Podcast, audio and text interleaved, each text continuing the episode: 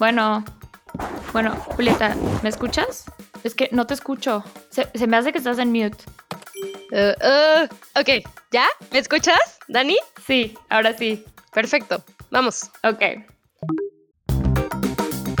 Bienvenidos a nuestro podcast Viendo y No Ves, donde tratamos de iluminar los temas que se quedan a media luz.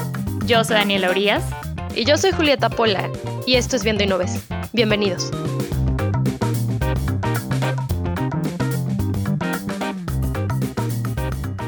Hola a todos, bienvenidos a un episodio más de Viendo y No Ves. El día de hoy vamos a estar hablando de un tema bastante interesante. Sabemos que siempre decimos que todos los temas son interesantes, pero en realidad este es un tema muy relevante, de suma importancia y que en realidad consideramos que es muy complejo, entonces por eso el día de hoy vamos a estar hablando con Fabián González Luna sobre el tema de la violencia estructural en México. Fabián es profesor de la UNAM. Sus principales líneas de investigación son el desarrollo geográfico desigual, espacio y violencia y hegemonía espacial. Él es coordinador del Seminario de Especialización, Dominación y Violencia en la UNAM y también es miembro del Sistema Nacional de Investigaciones. Entonces, por su experiencia y su inteligencia sobre el tema, el día de hoy aquí lo tenemos para platicar un poco sobre la violencia estructural. Fabián, bienvenido.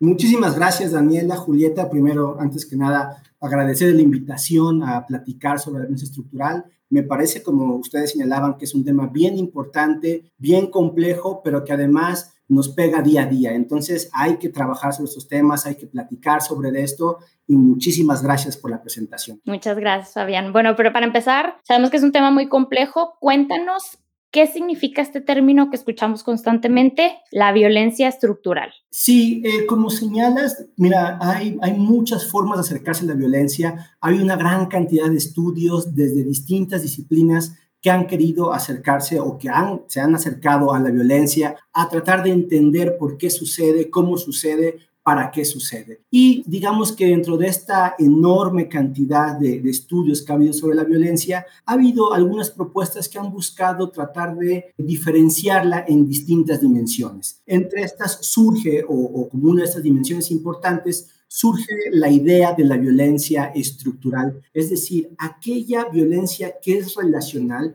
no significa que la pobreza sea violencia, significa que hay una relación que para que unos sean pobres, otros tienen que ser ricos. Y esa relación, es ese vínculo entre la necesidad de la pobreza para generar riqueza, por, decirlo de alguna manera muy simple, es lo que va a ser pensado, es lo que va a ser explicado como violencia estructural.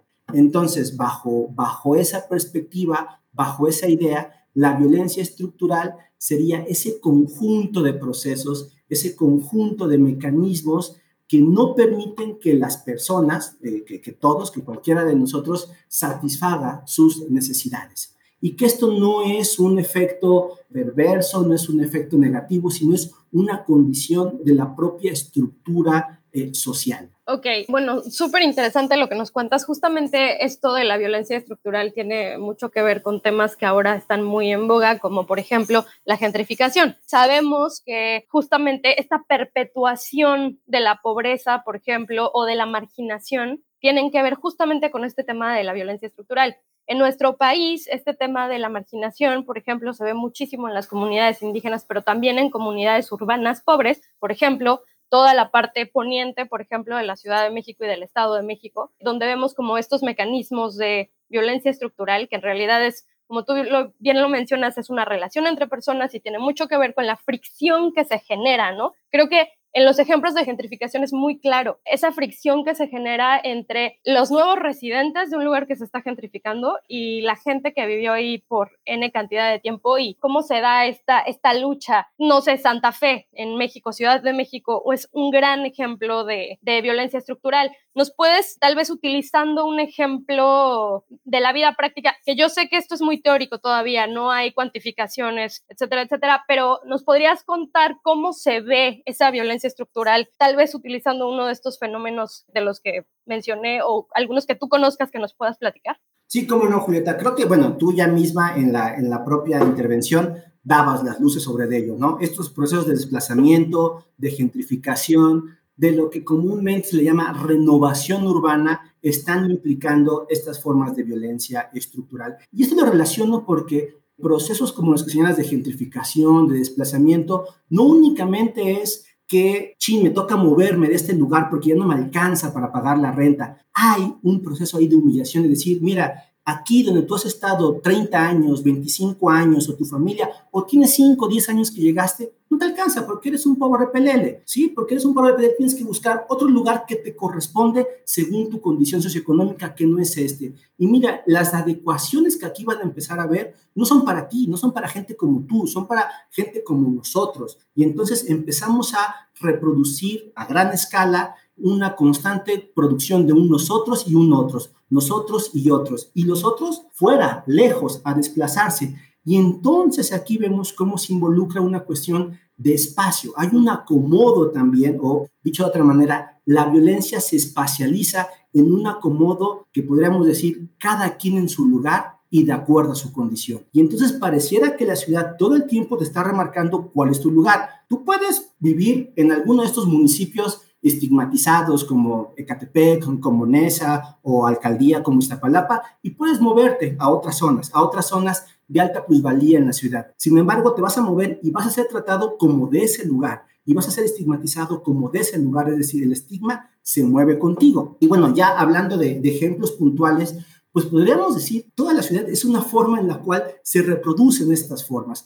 Claro, hay situaciones en las cuales la expresión de estas desigualdades generadas por la violencia son mucho más este, mm, fuertes, son mucho más expresivas, disculpen la redundancia, ¿no? Son mucho más latentes y son más crudas inclusive en la manera en la cual se muestran. Y entonces podemos ver ejemplos en el centro histórico. El centro histórico está perfectamente marcado el oriente del poniente, ¿no? Si uno está en, en el Zócalo, en la Asta Bandera, y ve de frente la catedral, todo lo que es el poniente, el lado izquierdo, pues tiene una dinámica, tiene unos arreglos, tiene un mobiliario, tiene un tipo de comercio que es distinto al que tiene del lado oriente. Y estamos hablando de una cuestión de metros de diferencia, ¿no? Entonces tenemos nuestro maravilloso corredor de, de madero, que estamos muy orgullosos y camina el centro, que en realidad es plenamente comercial y que ha aislado a trabajadores tradicionales, a oficios tradicionales y los manda hacia las bodegas, hacia el eje 1 oriente, hacia la parte de la Merced,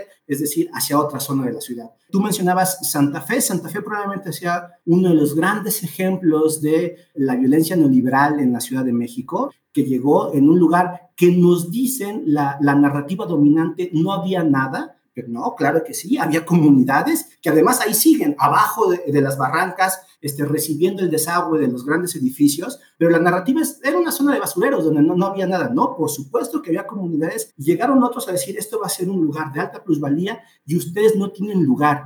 Y aquí vamos a ver un proceso muy interesante de desplazamiento, o, podemos ver distintos procesos de desplazamiento. Uno es el desplazamiento formal, total, en el cual se van a otro lado, pero también hay otros autores que hablan y que han estudiado desplazamientos in situ, es decir, la gente sigue viviendo ahí, pero está invisibilizada, no aparece, no es objeto de los beneficios que ahí se construyen, no es objeto de los equipamientos que ahí hay, no pueden acceder a los comercios que ahí se establecen y pasan desapercibidos. Y como esos ejemplos nos vamos a encontrar muchísimos en la ciudad, porque una de las características también, digamos, de, este proyecto neoliberal que ha desarrollado estos procesos urbanos que son muy violentos, tiene que ver con que ahora en una misma cuadra te puedes encontrar esas diferencias radicales, ¿no? Esas diferencias radicales entre algunas casas que están totalmente olvidadas y que están totalmente fuera de, de integración y por lo tanto la población también de ahí y otras que se integran. Un ejemplo que me gusta mucho dar que solo conozco de pasadita, es decir, no, no me he acercado más allá, más que de, una situación ahí personal, de experiencia personal, es muy local aquí en la Ciudad de México, pero cuando remodelan la Cineteca, al sur de la ciudad, cerca de Coyoacán, enfrente de, del Hospital Joco, están, este, remodelan la Cineteca y cambian. Y entre, entre otras cosas, el cambio fue que pusieron un estacionamiento de varios pisos que daba justo hacia Avenida México, bueno, este, eh, que después se convierte ahí en, en, Centenario, ¿no? Bueno, entonces, la primera vez que yo fui a la Cineteca, después de que la renovaron, con todo este discurso, ¿no? De la Cineteca, un espacio cultural, desde público, este, donde se junta la gente interesante a platicar de cosas interesantes y ver buen cine y ver cine este, de meñique parado y ¿no? esas cosas horribles de Hollywood y ese tipo de cosas, bueno, es el lugar, ¿no? Y yo no me había percatado, no me había percatado de un predio que está justo a un lado de la cineteca. Si uno, digamos, está en Joco y ve la cineteca, del lado derecho hay un portón negro. Estoy hablando de hace varios años, ¿no? De cuando fue la renovación de la, cineteca, ya tiene su, su buena cantidad de tiempo. Y al lado habían construido uno de estos nuevos edificios que empezaron a ser muy este, populares en términos de, empezaron a darse mucho en las, en las elecciones centrales, sobre todo a partir del bando 2, y limita con este predio. Evidentemente uno cuando va por la calle no, no se da cuenta de eso, nada más de un portón negro y ya. Pero como aquí iba con una amiga, subimos el estacionamiento y entonces del, del, estacionamiento es posible ver o era posible ver hacia el predio. Y entonces lo que me sorprendió fue ver una gran, gran cantidad de casas con techos de, lámina, algunos con techos de cartón y un montón de niños este, jugando a, a la pelota. Y entonces, lo primero que, que, dice uno, bueno, ¿cómo logró sobrevivir este predio aquí, no en una zona de alto plusvalor que no haya sido comprado? ¿Quién sabe cuáles fueron las condiciones por las cuales pudo sobrevivir? Pero lo interesante también fue que ese, el edificio este que les decía de clase alta, más o menos, de, media alta o alta gama, tenía unos alambres de púas justo dando a este predio. Es interesante porque por la propia arquitectura del edificio uno se daba cuenta que lo que daba hacia este lado eran los baños, seguramente, porque tenía ventanitas muy pequeñas. Imposible que alguno saltara y se metiera por esas, por esas ventanitas. Imposible que uno saltara, así tuviera una escalera grande, hacia esa zona. Sin embargo, aún así habían colocado estos alambres de púas. Y con esto lo que quiero decir es que en el espacio también se van marcando esas señales que dice, tú no eres bienvenido y te voy a poner este alambre de púas que lo único que iba a hacer era ponchar las pelotas, porque no, no tenía ninguna otra función, pero marcar de manera muy clara cuál es el lugar de uno y cuál es el lugar del otro.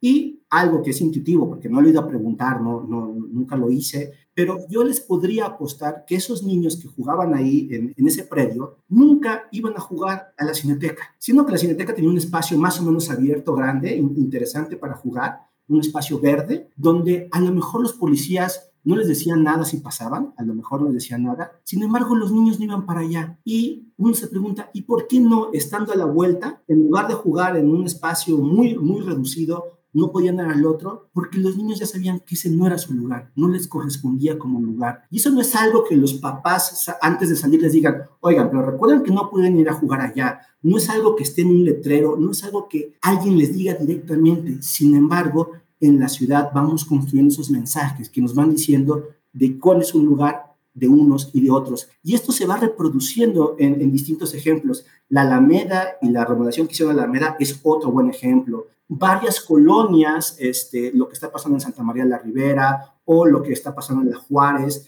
que han, sufrido estos procesos de gentrificación, son ejemplos puntuales de la manera en la cual se expresa esta violencia estructural. Pero también se expresa en aquellas zonas o en aquellos lugares de alta concentración de riqueza, porque no sería posible esa riqueza sin estar sostenida y llevada a partir de estas formas de desigualdad que podríamos decir son de violencia estructural.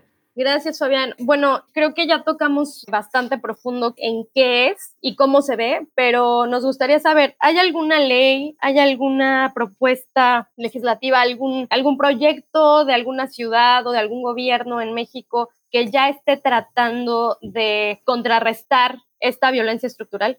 Eh, híjoles, Julieta, es un tema bastante debatible porque para algunos justo el derecho sería una forma de violencia estructural, porque el derecho al final de cuentas lo que está diciendo es cómo vamos a normar la vida, pero le va a dar un sentido de legitimidad a algo que a lo mejor es ilegítimo y que son estas diferencias. Y entonces aquí lo que nos vamos a encontrar son organizaciones vecinales, organizaciones de, de comerciantes, que están, que se oponen a este tipo de procesos, por ejemplo, de, inmobiliarias, del de mercado inmobiliario o de cambio en usos de suelo, que lo que realmente están construyendo y están articulando es formas de resistencia a esa violencia estructural, ¿no? Y la podemos encontrar en distintos terrenos, tanto ámbitos, tanto en el campo como en la propia ciudad, nos vamos a encontrar esta manera en la cual la gente busca sobrevivir y busca organizarse y dice, no, no estamos de acuerdo con esto que están haciendo. Ahora, aquí es donde se vuelve más complejo, porque muchos de estos movimientos van a utilizar los propios derechos establecidos en la Constitución, en distintos reglamentos, para defenderse. Entonces van a decir, ah, bueno, ya está este reglamento, pues entonces con esto me voy, a, me voy a defender, lo cual pudiera parecer una contradicción, pero digamos son las estrategias y las formas que tienen o que tenemos de organizarnos y poder contrarrestar estas maneras. Miren, yo decía el, ejemplo de la, de la conquista, pero uno de los mecanismos que han tenido más efectivos muchas comunidades indígenas para defender sus territorios ha sido a partir de aquellos documentos del, del rey, de la corona, que le daban posesión sobre sus tierras comunales y a partir de ahí las defendieron. Entonces, se vuelve muy interesante porque lo que nos dice es todos estos grupos que normalmente sufren esta forma de violencia también buscan contrarrestarla y también se van a valer inclusive de esos instrumentos desarrollados por los grupos de arriba, por decirlo de alguna manera, por los grupos dominantes, también para defenderse. Y entonces tenemos toda una suerte de, de, utilización y de búsqueda de utilización de estos instrumentos jurídicos de derecho para defender. Un ejemplo que me parece que ilustra esto es lo que hicieron los grupos de los, de los pedregales cuando empezaron a resistir muchas de las intervenciones. Lo lograron más o menos, ¿no? Más o menos. Como siempre,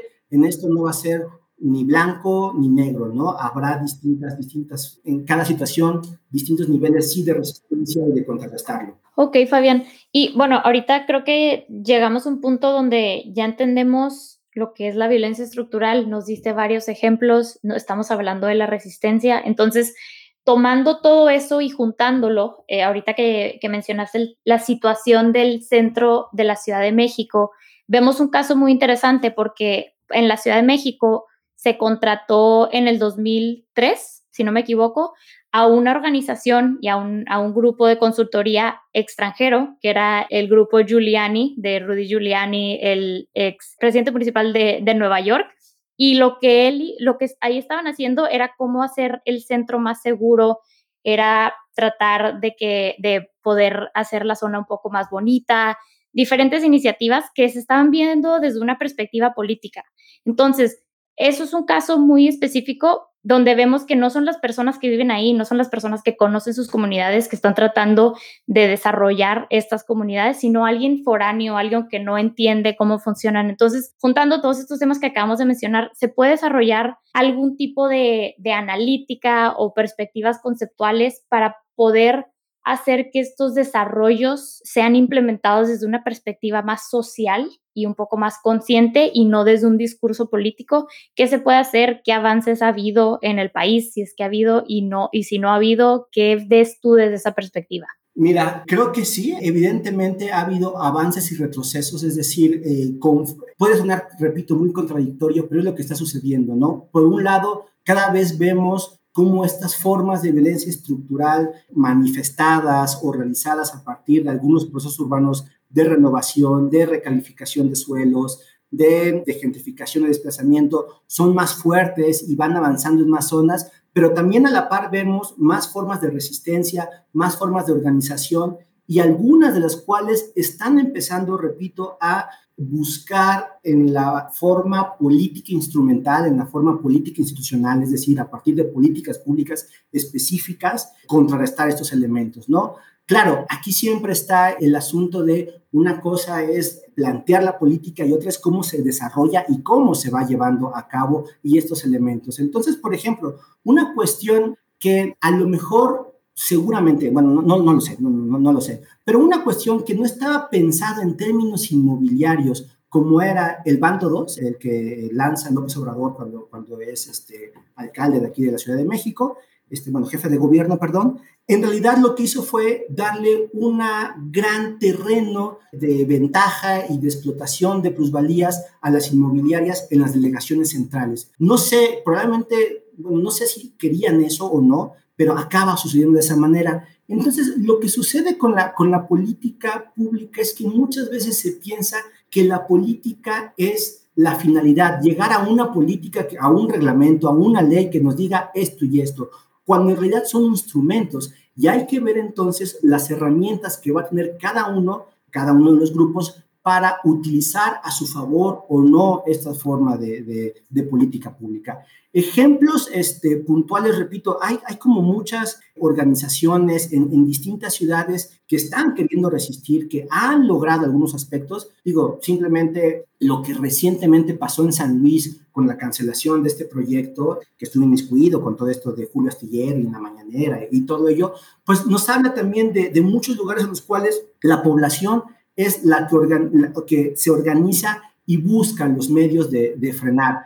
Sin embargo, este, también podemos encontrar un montón de ejemplos en los cuales no ha sido suficiente esa resistencia y se ha avasallado con esas maneras, ¿no?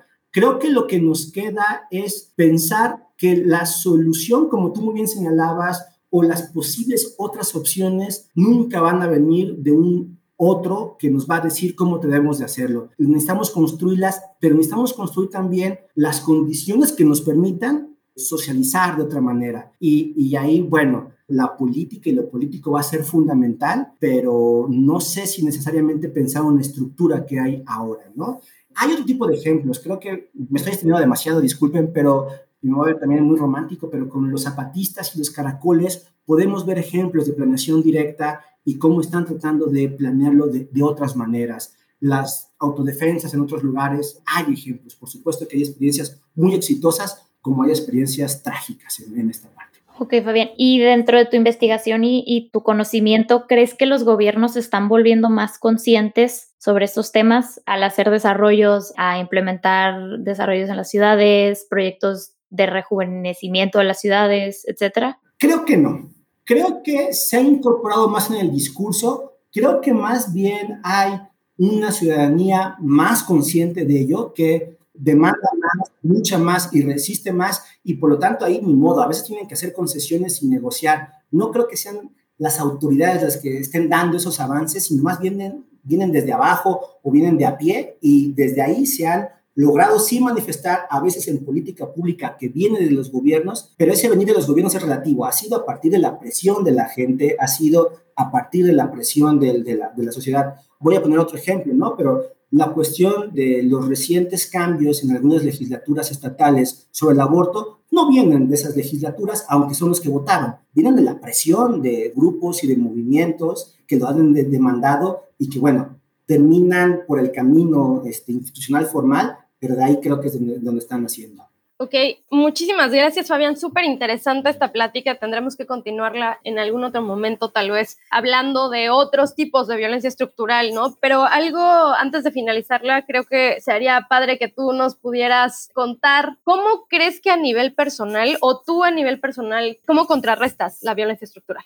Pues bueno, primero me gustaría este, eh, creer que puedo o intento de repente hacerlo, ¿no? Pero desgraciadamente o desafortunadamente muchas de estas formas de violencia estructural justo no, no, no nos damos cuenta de ella y, están muy internalizadas y nos cuesta, por lo tanto, dar cuenta de ella y, por lo tanto, trabajar con, con estas formas. Me parece que lo más, lo más importante es darnos cuenta de que vivimos en unas condiciones contradictorias ¿sí? ¿Y a qué me refiero con contradictorio? El que yo tenga la fortuna de abrir la llave y que salga el agua está construido con que muchos no tengan esa condición. Y entonces me puedo sentir mal y decir, no vuelvo a abrir el agua, pero necesito abrirla. Y tampoco que la cierre no está haciendo que en aquellos pequeños lugares estén abriendo la llave y esté llegando el agua. Entonces hay que entender que vivimos en esa contradicción y que tenemos que ser conscientes de esa contradicción y responsables frente a ello. Y entonces debemos demandar las maneras en las cuales las buenas opciones, posibilidades que uno pueda tener en su vida